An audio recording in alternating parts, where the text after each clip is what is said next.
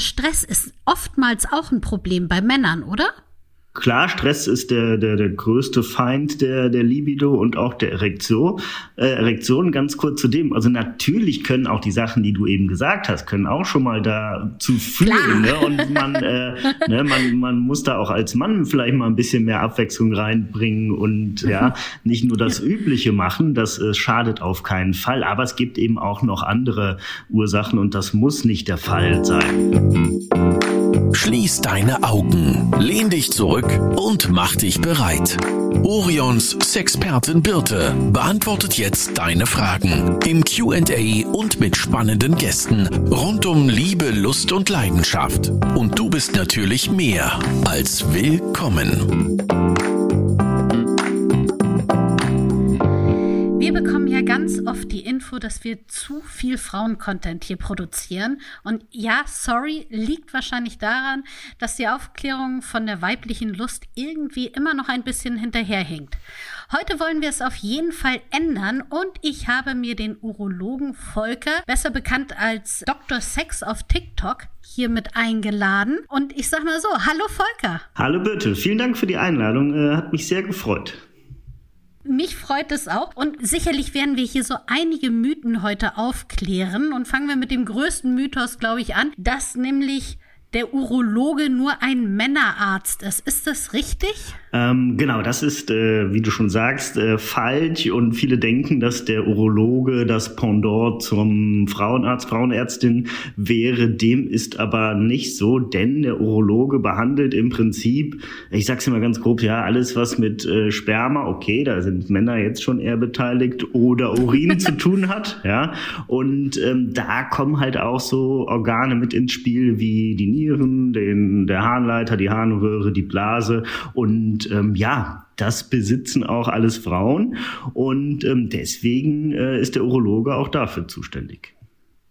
Gut, jetzt wissen wir schon mal, dass du Urologe bist. Magst du noch mal so ein paar andere Eckdaten zu dir raushauen? Ähm, genau, ich bin Urologe oder genauer Facharzt für Urologie und äh, das heißt, ich habe das Ganze nach dem Medizinstudium noch ein bisschen weiter betrieben mit der Urologie und bin da Facharzt geworden, äh, habe längere Zeit im Krankenhaus gearbeitet, äh, längere Zeit auch in der Praxis gearbeitet und nebenher habe ich so ein bisschen was äh, dann eher untypisches äh, äh, oder Ärzte untypisches gemacht. Ich habe äh, ein bisschen was geschrieben, am Anfang für ein Musikmagazin und durch diese Schreiberei kam ich dann dazu, dass ich äh, 2000, ich muss jetzt schon überlegen, 2016 ähm, ein Buch über die Urologie geschrieben habe mit dem Namen Fit im Schritt was ich auch extra so gewählt habe, dass es nicht nur rein männlich ist, ja, Schritt haben auch beide Geschlechter. Und äh, dadurch kam es dann immer mehr durch dieses Buch, dass ich immer mehr, ja, auch so ein bisschen Social Media Sachen gemacht habe. Und äh, am Ende bin ich, was ich nie gedacht hätte, dann auf einmal bei TikTok gelandet, äh, ja, und äh, kläre da mit meiner Kollegin, die Gynäkologin ist, äh, Sheila Delis zusammen, ähm, eher Teenies Teenies, ja, über, ähm, über Sex, äh, die ersten Male, den Körper von, von Mann und Frau, Pubertät, ähm, ja, aber es gibt auch viele Erwachsene, die, Erwachsene, die die Sachen auch nicht wissen. Also wir betreiben, im Prinzip sind wir so das neue Dr. Sommer. ähm, deswegen löcher ich dich doch einfach mal heute mit ganz vielen Fragen. Ich habe jetzt gesagt, ich spezialisiere mich jetzt heute mal mehr auf die Männerthemen, damit das heute mal so ein bisschen eine kleine Männersendung wird. Ich hätte noch einen zweiten Mythos, ja. den ich gerne rausholen würde. Und zwar, Männer können und wollen immer.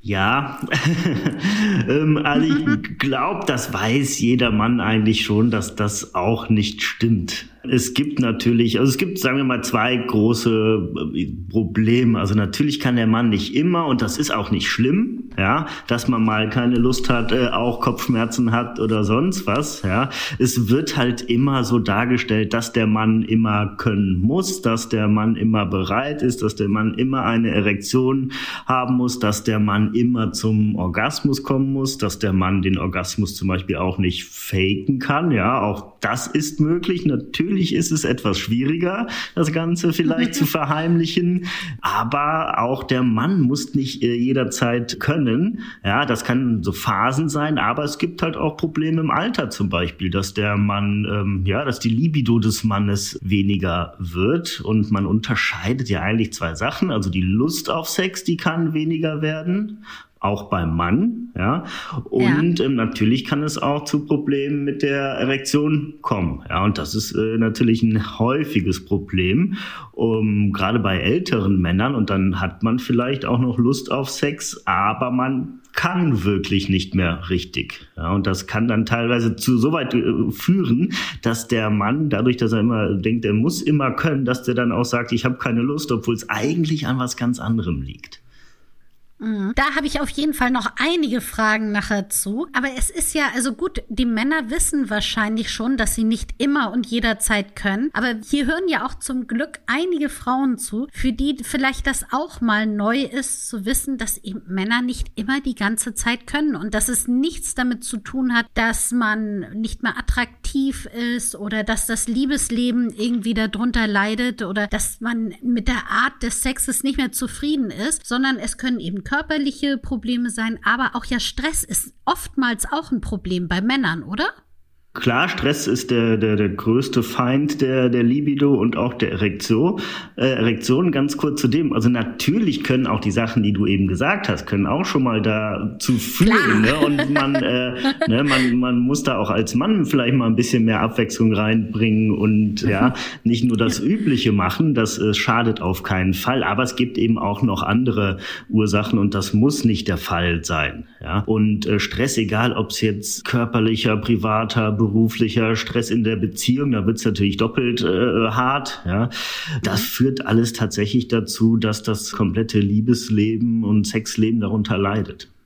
Ich habe mal etwas ganz Interessantes gelesen, nämlich wenn man jetzt so ein bisschen die Ursprünge auch so bei unseren Vorfahren Höhlenmenschen sucht, dann ging es darum, dass wenn ein Mensch dann in einer Stresssituation war, nämlich meistens, weil er im Angriff war oder eben angegriffen wurde, dann war natürlich genau in diesem Moment ist ja das Schlechteste, was dir dann passieren kann, ist einfach eine Erektion. Äh. Weil Genau. Das Blut soll ja in dem Moment nicht gerade da unten sein, genau, sondern also vielmehr äh, beim Denken helfen. Auch wenn es manche Männer irgendwie als Waffe äh, gerne sehen würden äh, in einem äh, Kampf oder sonst was, bringt dir die Erektion als Schwertersatz oder sonst irgendwas überhaupt nichts, ja. Und deswegen in so äh, ja diese Fight-of-Flight-Situation, das heißt Adrenalin, Stress und so weiter, dann ist die Erektion nicht das Wichtigste, sondern das Blut muss entweder ins Gehirn oder in die in die Muskeln in den Beinen, ja. Und genauso ist es dann natürlich auch beim Sex, ja. Auch klar, da spielen auch Hormone, auch Adrenalin eine Rolle, aber trotzdem ist das Ganze, wenn man da Stress hat, dann kann die Erektion auch auf einmal weg sein. Mhm. Und ich kriege ganz oft auch die Anfrage, dass der Mann zwar eine Erektion hat, die kann er auch halten, aber dann während des Sexes, also so nach dem Vorspiel oder auch schon, wenn dann eingedrungen wird, dass dann die Erektion nachlässt. Kannst du dazu noch mal ein paar Worte sagen? Ähm, genau, also eigentlich ist das auch recht typisch und häufig, ja, und das äh, zählt schon auch mit so einer Erektionsstörung. Aber was man so ein bisschen dabei merkt, ist ja, dass das Ganze körperlich eigentlich noch ganz gut funktioniert. Das heißt, die Erektion mhm. ist da. Ich frage dann auch gerne mal, wie ist es denn bei der Masturbation? Ja, ähm, ist da die Erektion komplett normal da und auch bis zum Höhepunkt? Und wenn das Ganze dann irgendwie beim Sex nicht der Fall ist, dann äh, weiß ich schon, hm, ja, ich bin da vielleicht auch als Urologe nicht so ganz der richtige Ansprechpartner. Vielleicht ist das dann eher eine Sache im Kopf, ne? weil die Erektion ist da, die klappt, die ähm, klappt auch bis zum Samenerguss. Ähm, nur in gewissen Situationen Situationen äh, ist das Ganze nicht der Fall. Und ähm, das macht meine Arbeit oft dann eigentlich noch äh, schwieriger, weil es eben nicht ist, hier haben Sie ein Rezept für Viagra, mhm. ne, gehen Sie in die Apotheke und ja. gut ist, ja, sondern weil man da noch mehr an sich arbeiten muss und ähm, ich vielleicht sagen muss, ja, ähm, vielleicht ist da eher ähm, eine Psychologin oder eine Psychotherapie oder sonst was ähm, das Richtige für Sie und das wollen die Leute meistens noch weniger hören als als, ähm, ja. als äh, den Gang zum Urologen.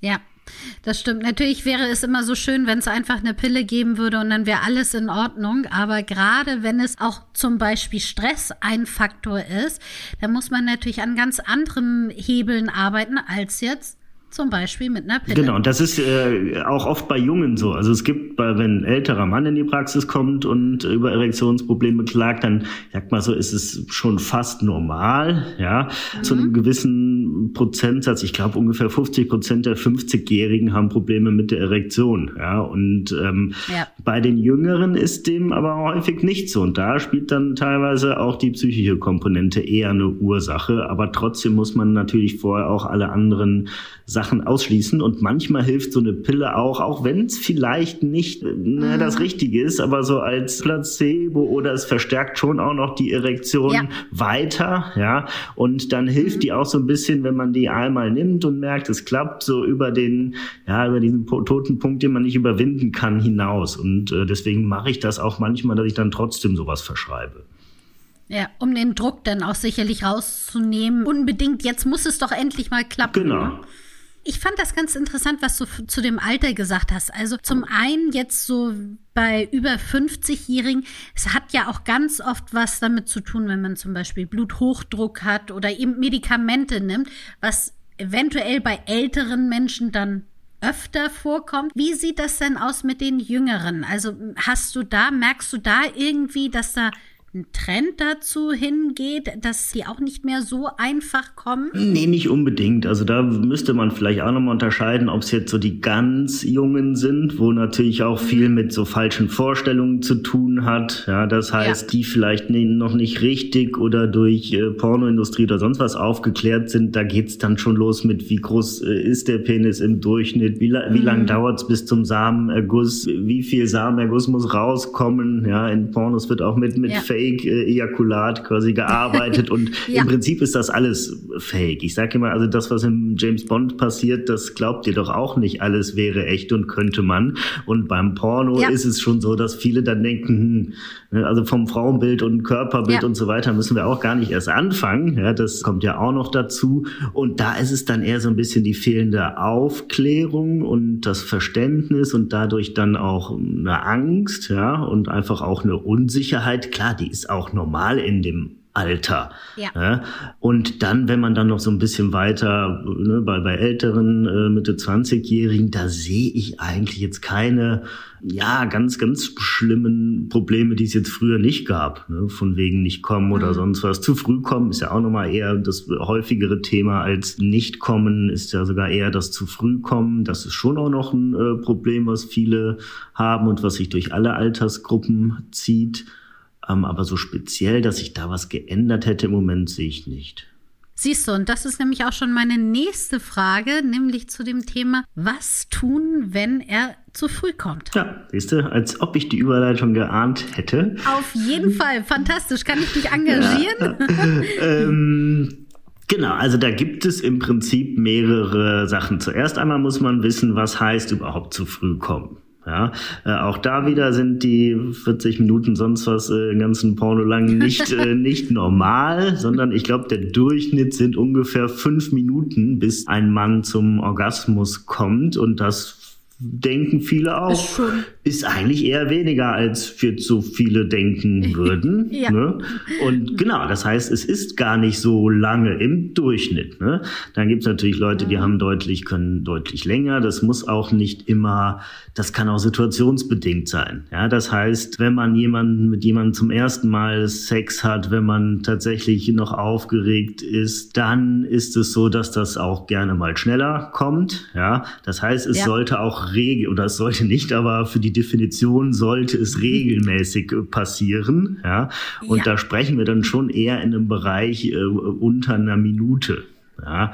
Oder ja. tatsächlich im Extremfall ist es so, dass man äh, vorm Eindringen zum Orgasmus oder Samenerguss kommt. Ja. Und das ist dann natürlich schon auch ein Problem. Und vor allen Dingen halt auch, wenn Leidensdruck besteht. Ja, das ist immer so für mich die mhm. Hauptfrage. Es gibt Leute, die kommen nach zwei Minuten, die Frau kommt auch nach zwei Minuten oder der Partner. Ja, alle sind zufrieden. Warum genau. müssen wir jetzt hier äh, Wo ist das Problem? Abend, genau. drüber geredet? äh, ja, und äh, danach wird noch äh, gekuschelt und so weiter. Gut ist und alle sind zufrieden ne, dann muss, muss man da nichts machen, ja. Die kommen dann auch nicht, die Leute, ja. Aber das frage ich auch dann immer wieder. Ja. Besteht denn überhaupt ein Problem oder ist man einfach nur besorgt? Und dann gibt es verschiedene Sachen, die man machen kann. Entweder gibt es so, ähm, fast Trainingsmethoden. Das heißt, man wird immer wieder bis zum Orgasmus versucht man zu kommen und dann stoppt man. Das kann man machen, indem man so, so einen leichten Druck auf die Eichel ausübt. Dann wird die Erektion abflachen oder dass man auch ähm, einfach stoppt stoppt, ja, und dann wartet man, bis die Erregung wieder abgeflacht ist und dann versucht man es wieder bis kurz vom Orgasmus und das mehrmals hintereinander und das regelmäßig üben. Das kann in äh, manchen Fällen das Ganze dann hinauszögern. Wenn das alles auch nicht hilft, ich erkläre das jetzt auch nicht so genau, da gibt es sonst Anleiten, die das ja. genauer erklären. Bitte da einmal nachgucken, mhm. am, im besten Fall professionell angeleitet, aber da kann man sich wirklich schlau machen, äh, wie man das trainiert. Wenn das auch nicht hilft, dann gibt es tatsächlich tatsächlich auch Medikamente, die man ähm, nehmen kann. Das sind äh, Antidepressiva. Ja? Und da hat man ah. irgendwann festgestellt, das können vielleicht auch Leute berichten, die Antidepressiva regelmäßig nehmen, dass die auf die Ejakulation, auf den Orgasmus eher einen schlechten Einfluss haben. Das heißt, das Ganze hinauszögern, mhm bis äh, zu verhindern. Aber in dieser Situation ist das ja äh, im Prinzip die schlechte Nebenwirkung, ist ja die gewünschte Wirkung. Und die kann man dann nehmen, je nachdem, wie häufig man Sex hat, tatsächlich dann einmal vorm Sex, ähm, wenn das häufiger ist, auch regelmäßig. Klar, das sind ja. Medikamente, da äh, muss man natürlich auch wieder teilweise mit Nebenwirkungen anderer Art rechnen, aber das kann man dann auf jeden Fall ausprobieren. Ach so, ich habe noch ganz kurz, ich habe noch Sachen vergessen. Ähm, es gibt äh, natürlich auch noch so Kondome, die ähm, die so eine Art ähm, Betäubungsmittel, äh, Betäubungsmittel hört sich an, als ob man seinen Penis mit Drogen behandelt, ähm, die so eine so eine ähm, betäubende. Wir nennen das Delay. Ja, genau, genau so eine betäubende so, Creme mh. oder so ein Lokalanästhetikum ist es tatsächlich mhm. drin haben und das kann man auch nehmen. Dann wird die Eichel so ein bisschen unempfindlicher und dadurch kommt es auch zu einem verzögerten Samenerguss. Wollen wir mal über den männlichen Beckenboden reden? Ja, gerne. Weil wir nämlich auch jetzt gerade so zum Thema Erektion zu früh kommen oder nicht kommen können. Der männliche Beckenboden wird immer komplett ignoriert, oder? Ähm, naja, also es, den gab's schon immer. Der äh, ist im Prinzip das Pendant zum weiblichen Beckenboden. Das heißt, von der Anatomie ist es schon ein bisschen unterschiedlich, aber so viel auch gar nicht. Äh, ne, das kann man sich vorstellen wie so eine Hängematte, die unten unter den Geschlechtsorganen liegt und das ist ein, ein Geflecht aus mehreren Muskeln und da ist äh, zum Beispiel auch der Schließmuskel für die Harnröhre ähm, ist da mit äh, eingebunden für den äh, Enddarm, für den After der Schließmuskel auch, äh, aber auch die Penismuskulatur, ähm, die auch für die Erektion zuständig ist, sind damit eingebunden und ähm, der existiert genauso wie der wie der weibliche Beckenboden, nur spielt er halt oder hat er nicht so eine Präsenz in Form von ja, nach der Schwangerschaft, das ist, glaube ich, so das häufigste, wo mhm. Frauen dann mit ihrem Beckenboden auch mal in Kontakt kommen. Davor meistens auch nicht. Ich glaube, wenn man jetzt eine ja. äh, 17-jährige, 20-jährige fragt, was ist mit deinem Beckenboden, sagt die auch, hä, was soll ich damit? Ja, aber sobald irgendwie ja. ein Kind äh, da ist und damit teilweise halt auch Probleme durch die Geburt kommen, dann beschäftigen sich die Frauen oft mit ihrem Beckenboden und der Mann, ja, äh, eigentlich sehr wenig, muss da vielleicht vielleicht auch nicht immer, aber wenn er Probleme hat, auch äh, Sachen wie Inkontinenz nach Operationen zum Beispiel an der Prostata, aber auch äh, Erektionsbeschwerden, schadet es überhaupt nicht, auch den äh, männlichen Beckenboden kennenzulernen oder auch zu trainieren. Mhm. Ich hatte gerade eben auch noch mal ganz kurz auf deinem TikTok-Kanal und auch auf Instagram noch mal geschaut, was du denn schon für Themen alle so angesprochen hast. Und da ist mir ein Thema aufgefallen, das darüber hatten wir letztens auch gerade erst gesprochen, nämlich diese Sache mit dem Fleisch und dem Blutpenis das ist vielleicht auch nochmal interessant, gerade in dem Zusammenhang, was ist ein zu kleiner Penis, was ist normal, Mittelmaß, das möchte man ja immer so gerne wissen. Bin ich im Mittelmaß drin oder nicht? Und da spielt ja gerade diese Sache Fleisch- und Blutpenis ja auch eine Rolle. Kannst du da noch was zu sagen? Ja, das ist äh, die, die im Deutschen klingen die Worte irgendwie nie so schön. Im äh, Englischen heißt es Grower oder Shower. Ja, das heißt, äh, finde ich eigentlich okay. ein bisschen äh, sympathischer, äh, weil Fleischpenis. Äh, naja, ähm, im Prinzip ist so, dass ein Fleischpenis ein Penis, der im unirrigierten Zustand schon relativ groß ist, ja, und voluminös. Und wenn es aber zu der Erektion kommt, dann ähm, nimmt er gar nicht mehr so viel an an äh, Länge und auch Volumen zu. Und der Blutpenis, der sieht eher klein aus und wenn es da zu einer Erektion kommt, dann nimmt er im Verhältnis zu dem anderen äh, Penis deutlich an äh, Volumen und auch Länge zu. Ja, das, das ist sozusagen das Überraschungsei. Genau, ne? also da muss man jetzt nicht in der, in der Sauna drauf schauen und äh, hm, ist aber sehr, sehr klein. Äh, ja, kann ja vielleicht noch alles kommen. Und genau, also das ist tatsächlich so, ja, das gibt es. Ich habe jetzt mhm. gerade die Zahlen nicht mehr im Kopf, wie viel Prozent äh, was haben, aber das äh, ist auf jeden Fall eine Sache, die die äh, ist äh, nachgewiesen und die gibt es.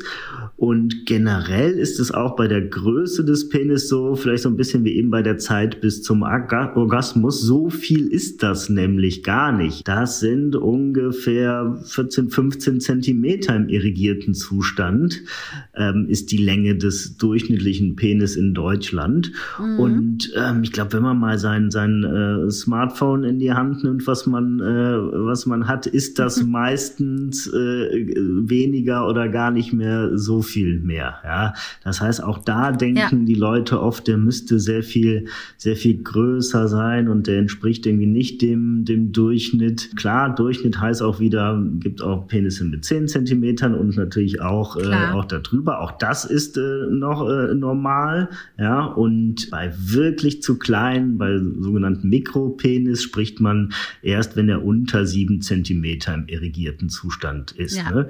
Auch hier immer wieder, wenn man Probleme damit hat. Ja.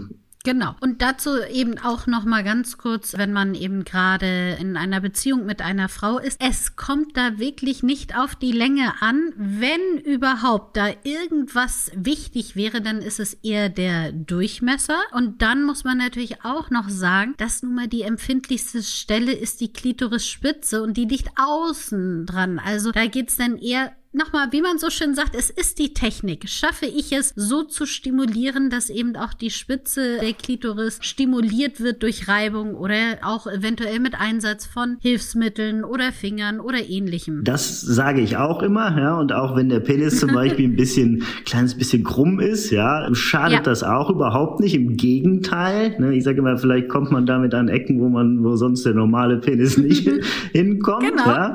Auch da, also, wenn der Penis ein bisschen von von Geburt oder für schon immer krumm ist, ist das nichts Schlimmes, solange das nicht schmerzhaft ist, nicht die Erektion behindert. Ja, wenn er krumm wird, sollte man ein bisschen aufpassen und man Schmerzen hat, dann kann das schon äh, eine Krankheit sein und dann sollte man das mal abklären lassen. Es gibt tatsächlich eine kleine Sache, wo ich bei der bei der Länge widersprechen muss, was ich auch so manchmal durch Erfahrung gewisse Stellungen sind tatsächlich mit äh, längerem ja Penis oder äh, Glied, okay, äh, äh, mhm. so, wo, wo, wenn er vielleicht nicht so lang ist, dann, äh, dann sind die ein bisschen, man rutscht vielleicht früher raus oder sonst irgendwas. Und ja. da äh, ist es tatsächlich eine kleine Einschränkung. Ähm, aber ansonsten natürlich alles, was du sagst, äh, ist richtig, ja. Und ja, dann nimmt man eine andere Stellung und äh, verzichtet da drauf. Genau. Ja? So, aber Zum Glück gibt's ja einige Möglichkeiten. Genau, ja. Jetzt ist es ja so, dass du ja schon, wo wir gerade, du hast so schön darüber gesprochen, ähm, unterschiedliche Penisarten und sowas alles und bin mir ziemlich sicher, dass du definitiv in deinem Leben schon mehr Penisse gesehen hast als ich jetzt. Also deswegen kannst du mal was darüber. Man hat ja sicherlich immer so eine Idealvorstellung. Also als Mann sieht man seinen eigenen hauptsächlich.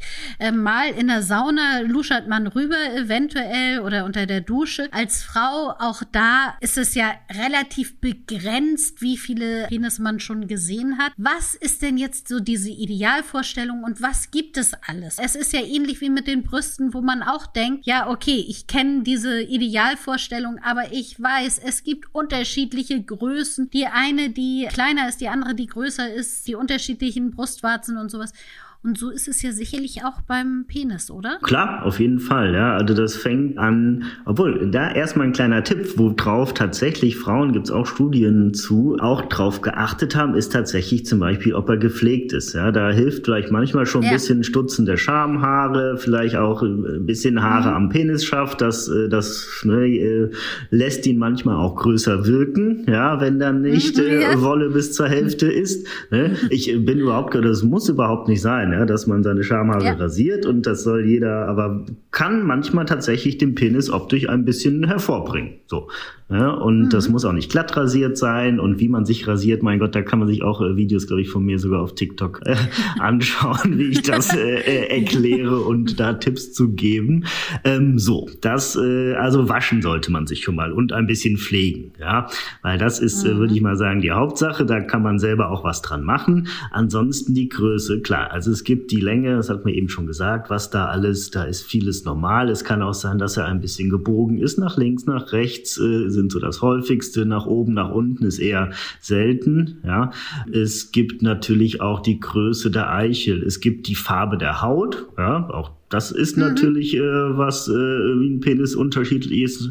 Normal ist er etwas dunkler als die, äh, die normale Haut. Das muss auch nicht unbedingt sein. Dann gibt es natürlich noch die Frage, ist er beschnitten oder nicht? Und wenn er nicht beschnitten ist, ist es eine relativ lange Vorhaut äh, oder nicht. Auch da gibt es Leute, die Frauen, Männer, die eher auf längere, kürzere Vorhäute bevorzugen. Ja, ja. muss kurz überlegen. Genau, Umfang hattest du eben auch schon gesagt. Ja, auch äh, das kann natürlich ein äh, Thema sein.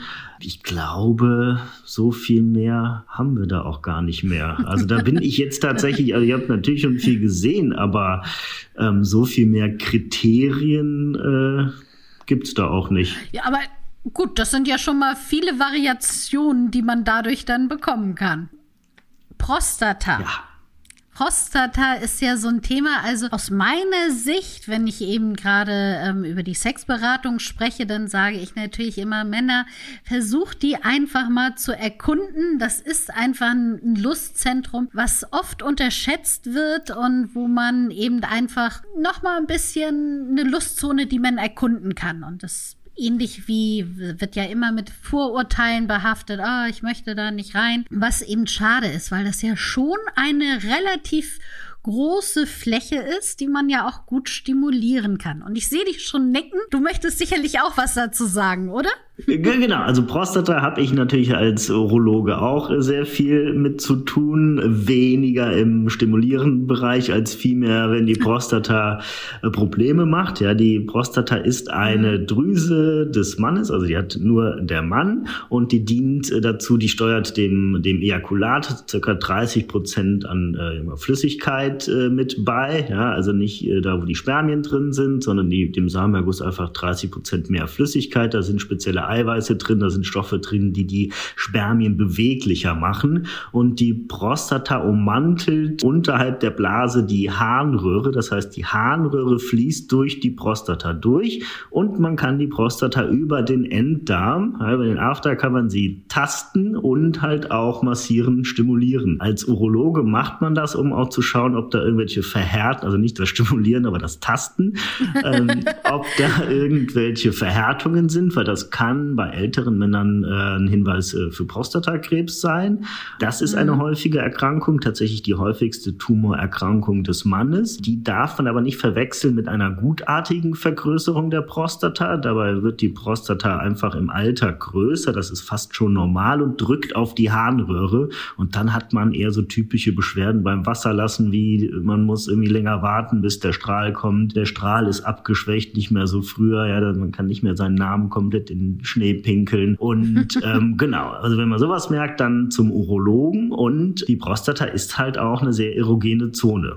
Ja, und die kann man auch, also sie selber zu untersuchen, genau, da bräuchte man schon Toys äh, für, ja, weil das wird mit dem Finger anatomisch tatsächlich ein bisschen schwierig dahin schwierig. zu kommen. Ähm, also selber abtasten äh, und sich die Vorsorge zu sparen, macht man, äh, kann man auch nicht so weiteres. Äh, das kann man beim Hoden zum Beispiel machen, ja, aber bei der Prostata mhm. nicht. Sie wird zum Beispiel auch, äh, kleiner Fun Fact, in der Tierzucht, ich glaube bei Bullen und auch Elefanten, Elefanten wird die Prostata massiert, stimuliert, auch mit äh, Elektrogeräten, um die äh, zum Samenerguss zu bringen. Ja? Das heißt, in der Rinder- und äh, Elefantenzucht äh, wird, kommt so, kommen die Tiere zum Orgasmus, indem die Prostata über den Enddarm stimuliert wird. Ne?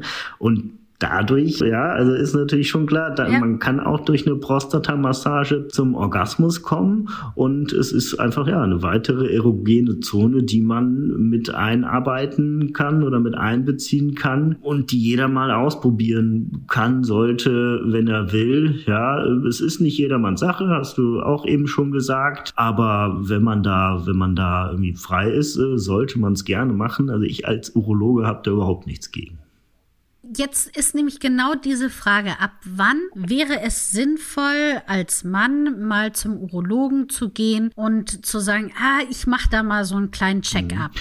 Genau, tatsächlich ist es nicht so, dass man sagt, so wie äh, zur Frauenärztin, man sollte jetzt äh, ab dem Teenageralter regelmäßig hingehen. Und ganz offiziell reicht es sogar, wenn man ab 45 Jahren zur Prostatakrebsvorsorge geht. Wenn man vorher überhaupt keine Probleme hat, Fragen, sonst irgendwas, dann muss man eigentlich einen Urologen nicht aufsuchen.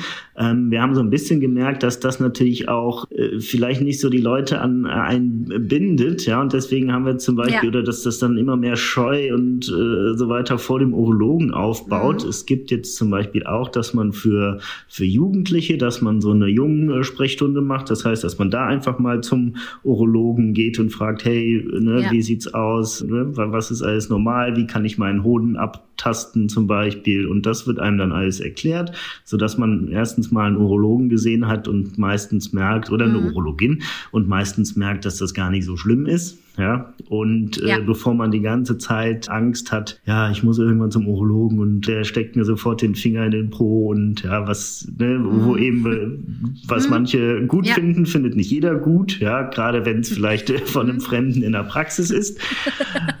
Und äh, das muss zum Beispiel ja auch nicht, wenn man irgendwie jung ist und ein Zwicken im Hoden hat, ja, dann kommt auch nicht der Urologe und steckt einem sofort den Finger in den Po. Ja, das ist jetzt keine mhm. Untersuchung, die man in dem Alter machen muss. ne? Oder wenn ja. man eine Geschlechtskrankheit hat oder so, ja, dann ist diese Untersuchung nicht notwendig und wird kein Urologe dann machen. Das heißt, ja. tatsächlich muss man recht spät und nicht regelmäßig, außer man hat irgendwas zum Urologen. Aber sobald man irgendein Problem hat, ja, gerne vorbeikommen. Aber jetzt sagtest du also, wenn irgendwas Auffälliges am Hoden ist, also jetzt auch gerade Hodenkrebs oder sowas, dann merkt man, das spürt man ja relativ einfach, weil es äußerlich ja gelegen ist und man kriegt das ja mit durchs Abtasten. Wie spüre ich denn, ob irgendwas mit der Prostata nicht ganz so in Ordnung ähm, ist? Genau, also äh, das ist so eine Sache, die man spürt. Das heißt, äh, Hodenkrebs sind Auffälligkeiten, Verhärtungen am Hoden, schmerzhafte Verhärtungen, ja, oder es kann auch sein, dass man Probleme beim Wasserlassen hat. Das kann für einen Harnwegsinfekt, äh, auf einen Harnwegsinfekt hindeuten, der bei Frauen normal ist, bei Männern, aber sobald man Blasenentzündung mhm. hat, äh, heißt das, irgendwas stimmt da nicht, ja, weil einfach die Harnröhre länger ist und deswegen da Bakterien eigentlich nicht so leicht hinkommen.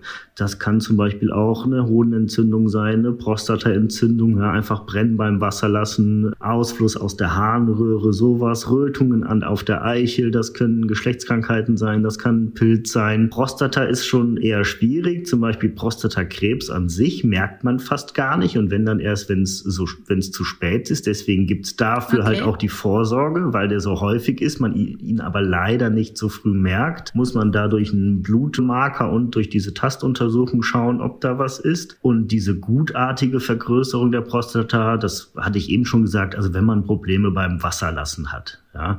Anderes mhm. Zeichen, wo dann die meisten wirklich mal zum Urologen gehen, ist, wenn man Blut im Urin hat.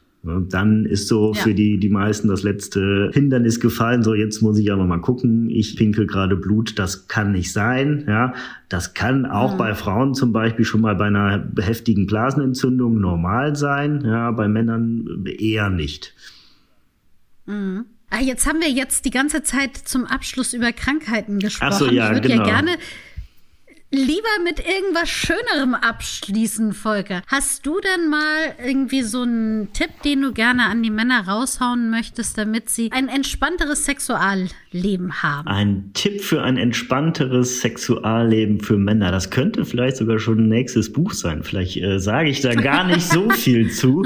Nein, tatsächlich ist es äh, wirklich den Druck versuchen, ein bisschen rauszunehmen. Ja, das kann mhm. zum Beispiel auch sein, dass man das vielleicht nicht unbedingt der Organ Orgasmus das äh, Ziel ist, ja, beim, ja. Äh, beim Geschlechtsverkehr, dass man da einfach so ein bisschen auf beiden Seiten entspannter ist. Also, dass der Mann nicht immer derjenige ist, der unbedingt äh, zum Orgasmus kommen muss, bringen muss, ja, dass es andere mhm. Wege gibt als die, äh, die reine Penetration mit dem Penis und dass man einfach versucht, sich dazu so ein bisschen äh, zu entspannen. Und ich weiß, es ist so ein bisschen langweilig, das, äh, das äh, sage ich irgendwie immer, dass man halt irgendwie drüber redet redet. Ja, das äh, hört ja. sich äh, so mhm. einfach an, aber ist tatsächlich so die allererste und äh, auch oft schwierigste Hürde, die es gibt beim, ähm, beim Sex im Liebesleben, dass man einfach, wenn man ein Problem hat, wenn es irgendwas gibt, worauf man steht, worauf man nicht steht, dass man einfach sagt, hey, so ist das, wenn man ein Problem hat, ja, dass man versucht, ehrlich zu sein und drüber zu reden. Es kann auch schon mal die Notlüge sein, ich habe Kopfschmerzen, ja, was ist, ist okay, man muss auch nicht über jeden ne, äh, äh Kleinigkeit reden. Aber wenn das einfach vermehrt auftritt und zum Problem wird, dann muss man irgendwann denken, hm, vielleicht können wir was ändern und vielleicht sollte man da einfach mal in Ruhe drüber reden bevor vor allen Dingen Missverständnisse auftauchen und irgendwie der Partner, die Partnerin denkt, oh Gott, was ist denn jetzt hier los? Lieber reden. Genau, und äh, das haben wir jetzt gar nicht richtig äh, gesagt. Ich hatte ja eben gesagt, dass, äh, ne, dass man auch tatsächlich ähm, Viagra und Co., da gibt's ja auch teilweise tausend andere ja. Präparate. Es wurde letztens vor ein paar Tagen entschieden, dass es sie doch jetzt mhm. nicht frei verkäuflich in der Apotheke gut, ja. gibt. Ja, bin ich eigentlich auch ein großer Fan von. Ähm, hätte Probleme verhindert, wie zum Beispiel, dass man sich das über den Schwarzmarkt äh, besorgt und da ist dann nicht mhm. immer das Richtige drin, teilweise äh, nicht vergiftet, aber verunreinigte Präparate, falsche Dosierungen. Aber tatsächlich ist dieses Medikament ein Medikament, was sehr, sehr vielen sehr gut hilft und wo man ja. auch als Mann nicht sagen sollte, das ja unterwandert meine Männlichkeit oder sonst irgendwas. Ja, wenn man mhm. Kopfschmerzen hat und die nicht unbedingt ertragen will, dann nimmt man eine Kopfschmerztablette und wenn man Erektionsprobleme Richtig. hat, dann äh, kann man auf diese Tabletten sehr gut zurückgreifen und die funktionieren wirklich gut, haben recht wenig Nebenwirkungen. Ähm, das Ganze, dass die gefährlich sein sollen, das war auch eher ein Missverständnis vom Anfang. Also sie sind wirklich sehr, sehr gut verträglich, äh, wenig Nebenwirkungen und können ganze Beziehungen und äh, Ehen und alles retten. nicht, nicht ja. alles, das und hört sich also, ne, nicht ich, alles, aber eine bin Menge. Kein, kein Pharmalobbyist, ja. Äh, und es ist mir egal, welches Präparat es ist, aber tatsächlich ist es so, dass, äh, dass es davor wirklich keine richtige Behandlung dieser Erkrankung gab und dass das wirklich ein einfaches, äh, effektives Mittel ist. Ja, und dazu auch nochmal der Aufruf, auf jeden Fall zum Arzt gehen, zur Ärztin gehen und sich da beraten lassen, weil es eben verschiedene Zusammensetzungen gibt, verschiedene Präparate und die müssen ja auch genau auf dich zugeschnitten sein. Deswegen ist es eben so wichtig, dass man sich da rüber unterhält mit seinem Arzt und seiner Ärzten. Und das ist ja kein Riesenaufriss dann, dieses Gespräch. Nee, tatsächlich nicht. Und also das ist meistens, man wird merken, dass äh, Urologen und Urologinnen eigentlich äh, meistens recht locker und nett sind und es äh, auch wissen über dieses Thema.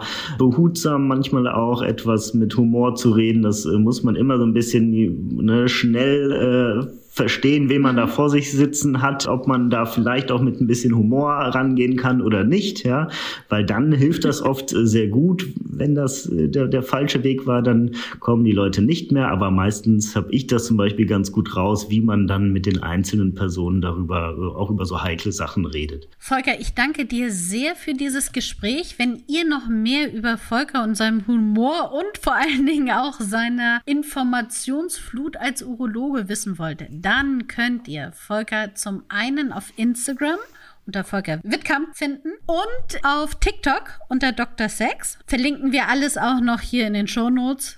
Und dann freuen wir uns auf dein neues Buch. Muss ich jetzt schreiben, ne? Ich setze okay. setz mich sofort äh, dran. Sehr schön. Das hört sich gut an. Vielen Dank dazu. Sehr gerne. Vielen Dank auch. Tschüss. Tschüss. Das war Willkommen, dein Orion-Podcast mit Sexpertin Birte. Du willst nächste Woche wiederkommen? Dann abonniere uns gerne auf der Podcast-Plattform deiner Wahl.